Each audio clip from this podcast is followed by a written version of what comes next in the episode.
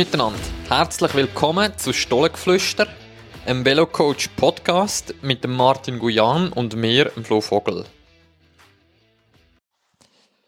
Ja, Gushi, heute Morgen wir mal darüber diskutieren, wie man eigentlich kann auf einen Saisonhöhepunkt hin wirklich in Topform sein. Und für das gibt es eigentlich ein Tool, das heißt Performance Manager. Mit dem kann man eigentlich wirklich das objektiv bewerten, oder? Ja, das ist ja immer die grosse Frage. Ähm, ja, bin ich wirklich dann in Topform, wenn ich will? Muss ich jetzt, trainiere jetzt genug, trainiere ich zu wenig? Und ähm, genau, aber da hilft der Performance Manager mhm. natürlich sehr gut für das. Das ist eigentlich ja in diesen grossen Trainingsplattformen überall integriert. Eben, sprich, äh, Training Peaks ist sicher äh, drin, von dort werden es die meisten kennen, ist aber auch äh, Golden Cheetah, kann man das brauchen. Today's Plan. Today's Plan, WK5, so ein bisschen, ja, ist eigentlich ein allgemein verbreitetes Modell, wo die meisten von euch sicher schon mal gehört haben darüber, aber ganze Haufen wahrscheinlich nicht so richtig können interpretieren, oder? Und das werden wir mal ein bisschen mehr auf das eingehen und auch so ein bisschen, ja, Tipps und Tricks diesbezüglich euch geben, oder? Genau, und ja, die Ausgangslage ist ja eigentlich, dass man, dass man Leistungstest hat, dass man auch die Leistungsschwelle äh, kann definieren, weil vieles äh, hängt ja von dem ab, von Leistungsschwelle. Man kann es natürlich auch über die Herzfrequenzschwelle machen, aber das Ganze funktioniert eigentlich mit, mit dem, wo daraus dann eigentlich der Trainingsload entsteht. Und der Trainingload mhm. ist aber ist aufgebaut, oder PM, der PMC ist aufgebaut auf dem äh, Trainingload. Genau, das ist ein guter Punkt. Wenn man eigentlich mal so etwas Erste, wo man so beachten ist das wirklich die, die Schwellenleistung, sei das jetzt Herzfrequenz oder sei es Leistung, dass das richtig eingestellt ist. Äh, ich dort auch schon mal ein Beispiel von jemandem, der irgendwie die Schwellen auf 2000 Watt eingestellt hat und ja, dann ist natürlich dann der, der CTL relativ tief. Also so Sachen sieht man immer wieder. Und das ja, ist halt auch ein Zeichen, dass wirklich dort das Verständnis manchmal fehlt zu dem Modell. Kannst du schon mal einfach so ein bisschen, ganz kurz so ein bisschen die Kenngrössen aufzeigen? Ich weiss, es ist relativ schwierig in einem Podcast, oder? Äh, mhm. Dort sicher äh, auch noch ein paar Links in den Show Notes, dass ihr euch das könnt anschauen könnt. Aber einfach mal so ganz grob, kannst du es mal erklären, wie genau das aufgebaut ist? Ja, oder vielleicht müssen wir zuerst auch, wenn wir gerade noch beim Training Load sind, den Training Load erklären, oder? Wo, das ist ja eine Mischung aus Tour und Intensität und Variabilität kann man auch noch reinnehmen. Wo dann äh, auf Training Peaks ist, äh, das, das der Training Stress Score, der äh, TSS, ist sicher vielen bekannt, wo es dann eben von den Schwellen aus berechnet, Genau, ähm, 100, ja. ein TSS von 100 beispielsweise wäre eine Stunde der Schwelle fahren, oder? Genau, richtig, ja. Und das ist eigentlich die Ausgangslage. Und wenn wir jetzt einmal beim TSS bleiben, dann kommt man dann eben, das ganze System ist dann mit, äh, also die Kerngrößen heißen ja äh, der CTL, das ist der Chronic, Chronic Training Load. Das ist äh, der Schnitt über 42 Tage, also der Mittelwert, ja. Und das ist eigentlich die Fitness. CTL gleich Fitness. Wie viel habe ich trainiert, einfach gesagt. Dann ist der ATL, der Acute Training Load. Das ist der Mittelwert der, oder der Laufenschnitt über sieben Tage. Ähm, das ist der Müdung. Also ATL gleich Ermüdung. Und dann der TSB, Training Stress Balance, ist dann äh, die Differenz vom äh, CTL zum ATL oder umgekehrt. Mhm. Ja. Und ja, das ist dann eigentlich die Form. Also wenn ich viel trainiere und erholt bin, dann habe ich dementsprechend, ist meine Form super. Wenn ich viel trainiere und müde bin, wird meine Wettkampfleistung dementsprechend schlechter sein. Jetzt haben wir ja an der Trainertagung von Swiss Cycling, die war äh, letztes Wochenende, gewesen, haben wir ja auch über das diskutiert. Oder? Und dort dann ist schon ein bisschen, ja, hat man gemerkt, gibt gewisse Trainer, die nicht gerne mit dem arbeiten, weil sie einfach so ein bisschen vor allem auf die Limitationen eingehen bei dem Ganzen. Aus meiner Sicht ist es aber, hat es durchaus seine Berechtigung, weil es eigentlich ein super Tool ist und es gibt einfach, ja, es gibt nach wie vor nichts, was besser ist. Weißt jetzt mit Limitationen meine ich beispielsweise, dass es äh, halt nicht berücksichtigt, wie viel du geschlafen hast oder äh, Temperatur nicht berücksichtigt oder dein Stresslevel nicht berücksichtigt. Aber wenn man das im Hinterkopf hat und eigentlich weiss, eben, dass das Modell durchaus seine Limitationen hat, ist es eben gleich, also ist es ein extrem wertvolles Tool, oder? Oder wie, wie, ja, wie siehst du das, oder wie setzt du ein? Ja, also ich muss sagen, ich bin lang, habe ich auch das Gefühl, ja, das sind die Limitationen, die das System hat, und das müssen wir unbedingt reinnehmen. Wenn ich das aber benutze, überzeugt es mich immer wieder von neuem, dass das wirklich sehr gut ist. Und da geht es ja nicht irgendwie um, jetzt, äh, ja, hat man sechs TS, TSB oder hat man fünf TSB, sondern ist man äh, in, der, in dem Range drin und nicht irgendwie, äh, ja, aber wirklich punktgenau. Und vielleicht, wenn man, man kann es vielleicht auch anders anschauen, wenn der Schlaf so wichtig ist wenn, er, wenn es wäre über mehrere Tage wenig schlaft, dann muss er vielleicht, äh, aber dort das was anderes und nicht irgendwie mhm. äh, der, der, PMC oder, äh, ja. Oder es ist auch, weißt du, jetzt zum Beispiel auch mit Höhe zum Beispiel. Es gibt, äh, Two-Days Plan zum Beispiel dort, äh, dort die Höhe berücksichtigen, oder? Also theoretisch müsstest du ja, wenn du einen ganz genauen TSS willst, für jede Trainingseinheit, müsstest du ja quasi die FDP auf die Höhe anpassen. Weil logischerweise, äh, umso höher du bist, umso tiefer ist deine Leistungsfähigkeit, also sprich deine FDP ist tiefer. Jetzt in der Realität macht das aber extrem wenig aus. Also, weißt, ich bin auch schon selber im Höhentraining gewesen, haben wir die Mühe gemacht, zum äh, einmal dann halt dort äh, die Leistungszone anpassen auf die, äh, auf die neue Höhe, mit der du im Engadin bist. Äh, hat das auch mal durchgespielt, was das denn wirklich ausmacht, wenn es angepasst ist oder nicht angepasst ist. Und das ist eigentlich äh, am Schluss ja, ist verschwindend klein. Das ist nicht äh, aussagekräftig. Und das Gleiche ist im ja. Übrigen auch beim Thema Rollentraining, oder? Wo, wo auch, äh, ja, aktuell ein bisschen immer wieder thematisiert wird. Sollst du auf der Rolle andere Trainingszonen haben? Ja oder nein? Logisch hast du auf der Indoor aufgrund von der fehlenden Kühlung vor allem auch halt äh, ein bisschen reduzierte Leistungsfähigkeit. Aber am Schluss ist das nicht etwas, was der Brot Feiss macht oder sprich, wo das ganze Modell nachher nicht mehr funktioniert. Oder das ist so ja, bisschen... Vor allem dort ist auch die Reaktion grösser, äh, einfach Be Beanspruchung und Belastung bleibt mhm. eigentlich gleich und die Schwelle, es fühlt sich einfach härter an, aber mhm. am Schluss äh, kommst du ja nicht mhm. in eine andere Leistungszone, oder? Aber eben das Modell ist wirklich, ja, es hat seine, Limita seine Limitation im Sinne von, dass es eben Faktoren gibt, die es nicht mit einbezieht, aber gleich ist es ein extrem potentes Modell, das funktioniert. Und klar, oder ich finde es dann immer gefährlich, wenn man dann, weißt du, so quasi fest nur aufs Modell schaut, aber wenn man weiß, wie man das Modell soll interpretieren soll, dann ist es nach wie vor das beste Tool. Oder, auf die, oder anders also gesagt. oder ich habe, sorry, wenn ich unterbreche, aber ich habe das Gefühl, rein im Alltag funktioniert es top. Das ist wirklich sehr gut. Dort, also im Alltag, weißt, wenn man wirklich daheim trainiert, äh, aber mal krank ist, man tut ja auch, wenn man zum Beispiel arbeiten, äh, wenn es einen strengen Beruf hat, ja, dann ist einfach das Modell ein bisschen tiefer, mhm. oder? Dann ist der CTL halt auf 70 anstatt auf 90 mhm. oder was auch immer.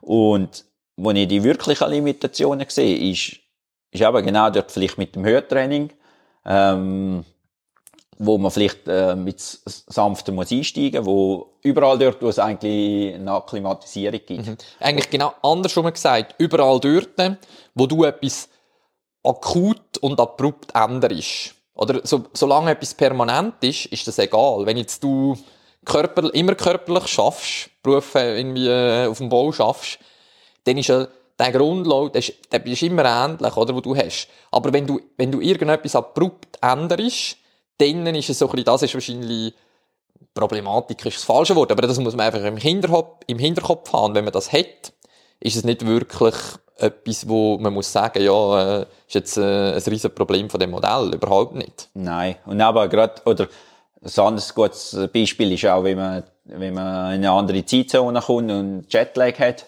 dann muss ja irgendwie, laut Modell müsstest du dann ja meistens noch recht trainieren, aber dann ja, du weißt ja selber, wie es ist, dann äh, ist nicht immer so ring, dann zum, oder der Körper, sagen wir, der Körper wird halt andersweitig noch sehr beansprucht und ähm, das tut es dann halt nicht berücksichtigen.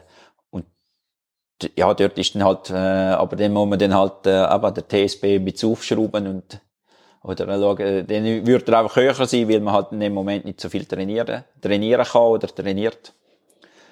Aber, äh, ja, das sind eigentlich wenig Limitationen, die man da hat. Was sind denn so Parameter, die du beacht, beachtest, wenn du das Training planst, mittels Performance Management Chart? Das ist jetzt so Stichwort Rembrandt. Ja, also die Rate kann man ja anschauen über eine Woche, wie viel tut man steigern, also aber wie viel tut man da CTL steigern. Ähm, ja, meistens schaue ich, dass das so jetzt, also im Winter schaue ich, wenn man wirklich gut planen kann, über mehrere Wochen, dass es so zwischen zwei und vier Ramp Rate ist eigentlich. Mhm. Und das sind wie so ein bisschen, ich denke, das ist auch etwas, wo ich schon auch beachte und wo ich auch an diesem Modell schätze, dass du eben so eigentlich kannst sicherstellen dass du nicht jetzt jemanden überforderst, oder? Klar, das ist ja. auch immer individuell und das ist das, was ich damit meine, oder? Nur weil beim einen äh, ein Ramprate nie darf höher sein als 5 oder 6, heisst das nicht, dass das beim anderen Athlet auch so ist, oder bei der anderen Athletin, oder? Und ja. das ist so ein bisschen wie, ja, man muss das Modell wie auch ein bisschen, man lernt da mit dem Modell, oder? Ich meine, das Gleiche ist jetzt beim, wenn jetzt du Peaking und Tapering im Hinblick auf einen Saisonhöhepunkt, dann tust du eigentlich das ja mittels TSB Training Stress Balance steuern, wie, wie du vorhin schön erklärt hast. Und dort muss man auch ein bisschen herausfinden, oder?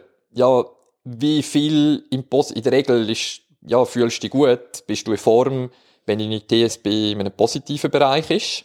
Äh, ist sicher abhängig aber auch vom, von der Wettkampfdisziplin, oder? Etwas, teilweise wirklich auch vom jeweiligen Wettkampf selber, wenn du eine Strecke hast, wo, wo du extrem explosiv musst sein, musst, sprich, du musst frisch sein, dann äh, ist vielleicht ein ein höherer TSB von Vorteil gegenüber äh, einem Wettkampf wie ja, was ist in der Schweiz ein Wettkampf, der lange Anstiege hat. Mir kommt jetzt nur die Bundesliga heim. Äh, ja, Heubach in Chur ist ja relativ länger ja, Anstieg gewesen. Ja. Genau, dort dann ist jetzt vielleicht ein, ein, ein höherer TSB weniger relevant. Aber, und, aber wie gesagt, das ist, das ist individuell, oder? Man kann nicht sagen, äh, jeder Athlet muss immer ein TSB von plus 15 haben und dann ist top, sondern das ist wirklich individuell. Und ich glaube, das ist ein, ein Punkt, wo viel von denen, die sich quasi weigern, mit dem Modell zu arbeiten, weigern ist jetzt vielleicht ein bisschen krass ausgedrückt, aber viel von diesen Athleten und Trainer haben wie so ein bisschen, glaub, das noch nicht so recht erkannt, dass man eben wie dort, dass es auch sehr individuell ist und dass es ein Lernprozess ist. Oder du kannst nicht einfach irgendwie Training Peaks oder irgendeine Plattform brauchen und das Gefühl haben, du hättest dann gerade einen Nutzen davon, sondern du brauchst zum einen einen Haufen Daten und zum anderen musst du auch lernen, wie du die Daten kannst interpretieren, oder? Ja, du musst ja irgendwo musst ja mal einen, ja, einen Nachhaltspunkt haben. Ja, wie liegt überhaupt? Oder aber die, die Steigerung auch mit der Ramp Rate. Wenn, wenn du anfängst trainieren äh, und nachher, äh, ja, haust du mal richtig drin mit dem Training, nachher bist, nachher wunderst du dich ja, wieso, wieso bin ich jetzt müde, wieso bin ich krank? Und dann mit der Ramp Rate siehst du ganz klar, ah, ich muss eine langsame Steigerung, ist auch für den Athlet nachher zum sehen, sensibilisieren, ja, aber ich muss nicht äh, jetzt in der zweiten Woche schon Vollgas geben so, oder einen höheren Training Load haben. Und, und eben das Gefühl ein bisschen bekommen, ja, ja, das ist wie wenn du mit einem Leistungsmesser fahrst, oder? Merkst du auf einmal auch mit, das mit dem Pacing, oder? Äh, wie, wie, ich komme dann hure geschwind in höhere Bereich auf. Und, und so geht's eigentlich beim, beim Performance Manager auch. Du musst das wie, du musst das Gefühl ein bisschen bekommen, was, was hilft dir, oder du bekommst das Gefühl über, ah, jetzt muss ich mehr trainieren, jetzt muss ich draus nehmen. Aber wie viel ist das? Und wenn du keinen Anhaltspunkt hast, wenn du immer nur nach Gefühl schaffst, dann kannst du ja nicht, mhm. ja, von was sollst du wissen, oder? Mhm. Gefühl, ja. Gefühl ist ein gutes Stichwort, oder? Wenn mit einem Performance Management Chart kannst du eben wirklich objektiv auch in Zukunft planen. Und das ist nicht nur einfach so ein bisschen subjektiv, ja, das Gefühl, oder klar, das Gefühl ist, ich will damit nicht sagen, dass das Gefühl nicht wichtig ist, das Gefühl ist extrem wichtig, oder? Und das ist so ein bisschen, eben, das hast du auch an der Trainertagung gemerkt, ich meine, du hast den Input selber gegeben, oder? Über das Performance Management Chart. Und viel argumentieren halt extrem schwarz-weiß, oder? Und, und weißt, tun die dann gerade so herstellen, nur weil du mit dem schaffst. Quasi, ja, du schaust nicht aufs Gefühl, aber das ist ja überhaupt nicht so. Und so ein bisschen, für mich ist das extrem wichtig, um eben nochmal aufzuzeigen. Es heisst nicht, nur weil man den braucht, den Chart, dass man sich dann stur dem orientiert, sondern subjektiv nicht immer noch einen, einen riesengroßen Stellenwert. Ja, und, aber, und ich glaube auch, also dieses Gefühl ist ja, hat sich sicher auch verbessert, seit dass du mit dem schaffst. Weil, also mir geht es zum Beispiel so, wenn ich, wenn ich Planung mache, ich tue immer zuerst nach Gefühl, das, wo ich das Gefühl habe, ja, das passt. Und nachher gehe ich auf den Performance Mensch schauen, ah, bin ich im Richtigen und vielmals bin ich, bin ich im Richtigen drin. Und wenn ich nicht im Richtigen drin bin, jetzt vielleicht der Wettkampf von drei, vier Wochen ähm, später stattfindet, dann gehe ich zurück und korrigieren. Mhm. Aber der erste, der Entwurf eigentlich, mache ich auch noch ja, meinem Gutdünken. Es ist eigentlich ein, ein super Kontrolltool oder? Für die Arbeit als Coach, die du machst. Also, mehr für die Planung. Oder so ein bisschen, genau. klar, jetzt zum, äh, zum Fortschritt äh, kontrollieren. Du schaffst mit, mit, äh, mit, mit, mit Leistungstests oder mit Leistungsdaten. Aber äh, das Modell selber ist wirklich für uns als Trainer nochmal ein Tool, zum, zum sicherstellen, dass das, was wir planen, auch genau in die richtige Richtung geht und eben auch langfristig. Ich meine, es ist natürlich, ja, wir, wir schaffen ja auf einen, auf einen Wettkampf hin, wo teilweise fast ein Jahr weg ist. Und dann ist das halt so ein bisschen für die ganze Planung kann das extrem wertvoll sein, oder? Ja. Oder eben für, äh, sagen wir jetzt, einen Hauptwettkampf, wie vielleicht ein WM. Mit der, der Wettkampf ist in vier Wochen. Und dann willst du ja jetzt willst du ja wissen, wie viel muss ich jetzt? Muss ich jetzt vier Stunden trainieren oder muss ich zwei Stunden trainieren? Dass, dass ich im Schluss Topform habe. Und, aber irgendwie einen Anhaltspunkt muss ja mhm. haben, dass es nachher aufgeht, mhm. oder? Genau, und der Anhaltspunkt ist auf der einen Seite Erfahrung, die du hast, oder? Mhm. Mit, als Athlet, oder als, wenn du Trainer bist mit dem Athlet.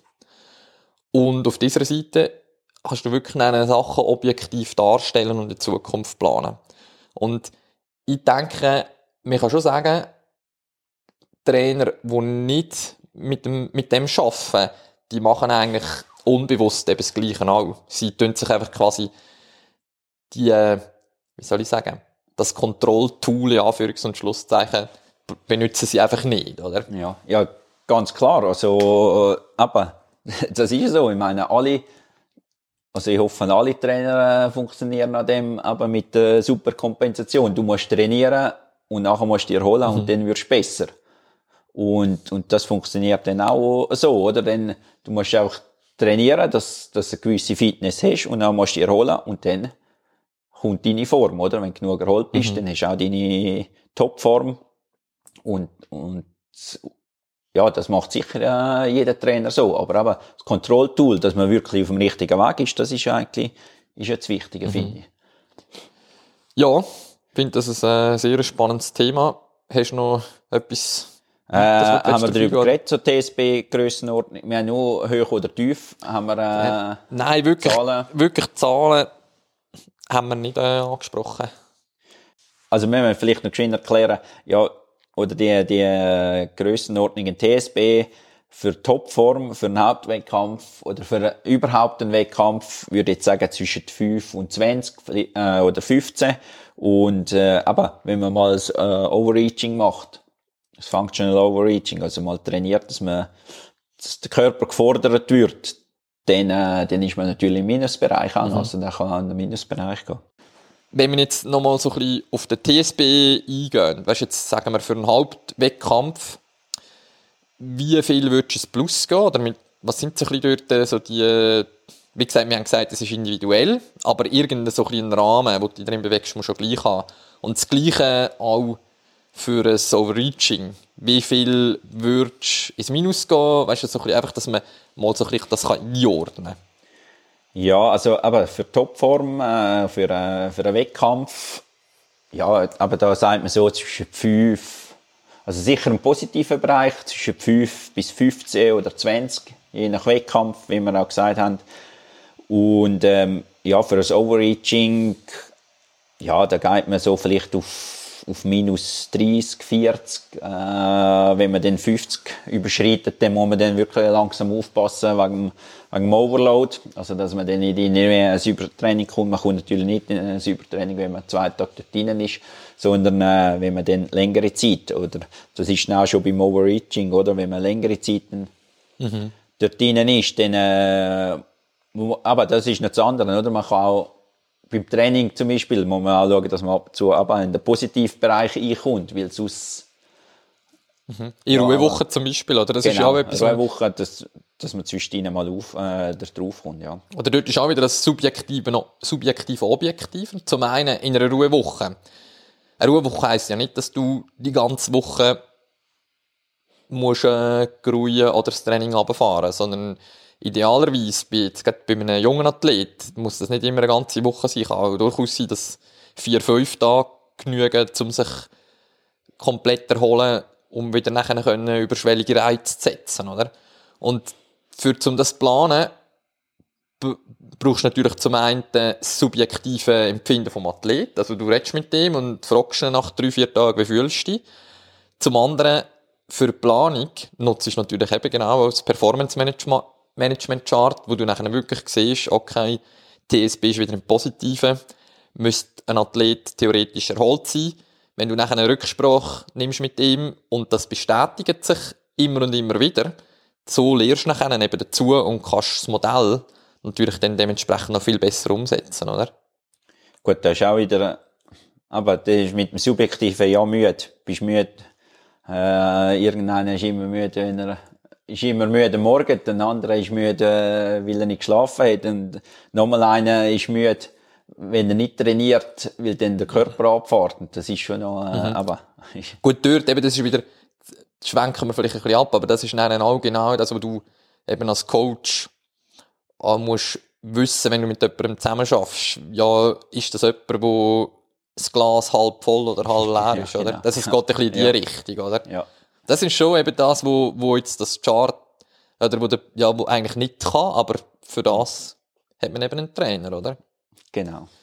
Äh, wenn wir jetzt nochmal vielleicht ein einfach auf den CTL eingehen, finde ich nämlich auch noch spannend, es gibt dort eigentlich auch recht gute Guidelines, wo man so ein bisschen anhand von den Jahrestrainingsstunden, die man hat, ein bisschen kann auch sagen, ja, wie hoch ist denn so ein bisschen der Ziel CTL, oder, wo, wo man hat. Und dort ist halt so ein bisschen, wenn jetzt jemand so im Bereich von 400, 500 Stunden trainiert, liegt das irgendwo so um die 75 bis 85. Irgendwie so ein bisschen bei, bei 600, 700 Stunden ist es dann schon eher bei so 90, 95. Und wenn es dann noch mehr wäre, ja, geht es dann schnell mal so ein bisschen über 100. Kann dann irgendwie durchaus auch mal irgendwie bei jemandem, der ja, Profi hat dann schnell mal irgendwie 900 Jahrestrainingsstunden, vielleicht sogar 1000 Jahrestrainingsstunden. Auf der Straße ist das, äh, ja, hat man das schnell mal, Strassenradsport. Und dann ist dann in der CTL schon näher bei 120, oder? Einfach mal so ein bisschen als Orientierungshilfe. Jetzt, wenn jetzt jemand, der zulässt äh, und seine FDP komplett falsch eingestellt hat oder seit Jahren nie mehr updated hat, der hat vielleicht dann irgendwie äh, halt äh, eine Zahl, die komplett aussen dem ist. Und das ist eigentlich ein gutes äh, Merkmal, dass man dann da irgendwie mal ein bisschen seine, seine Daten up-to-date halten Ja, und was, was sind so deine Erfahrungswerte äh, aber mit, mit Junioren, mit U23, mit Elite-Fahrern, wo bewegst du dort meistens in welcher Größe mit dem, mit dem CTL?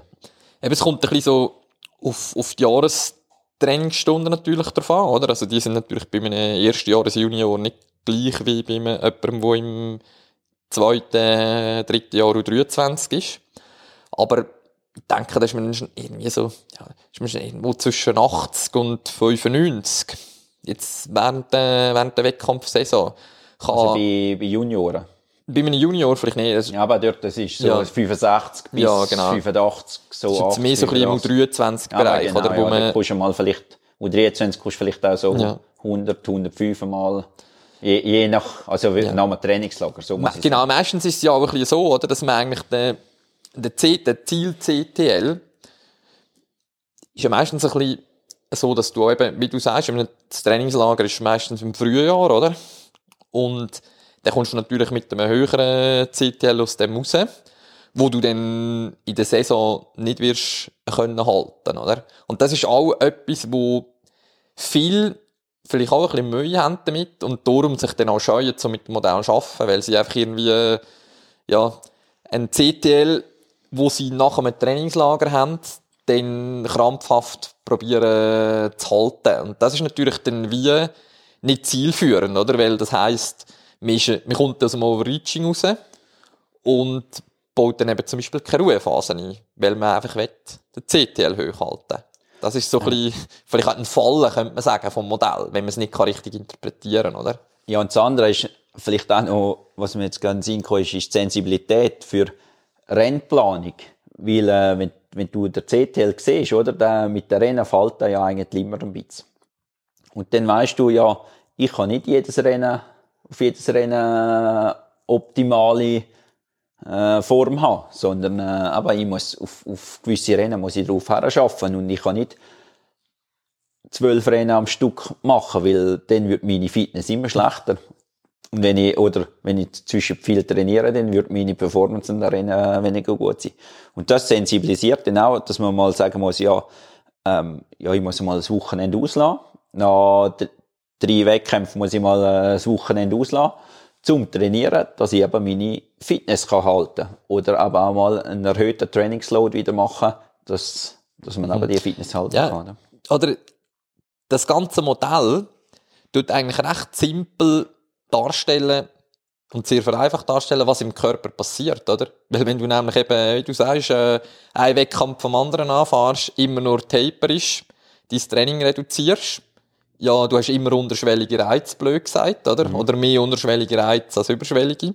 Was passiert? Du verlierst schon Fitness. Und das ist etwas, wo das Modell eigentlich verdammt gut darstellt. Und aus dem Grund, ja, lohnt sich's zum mit dem schaffen.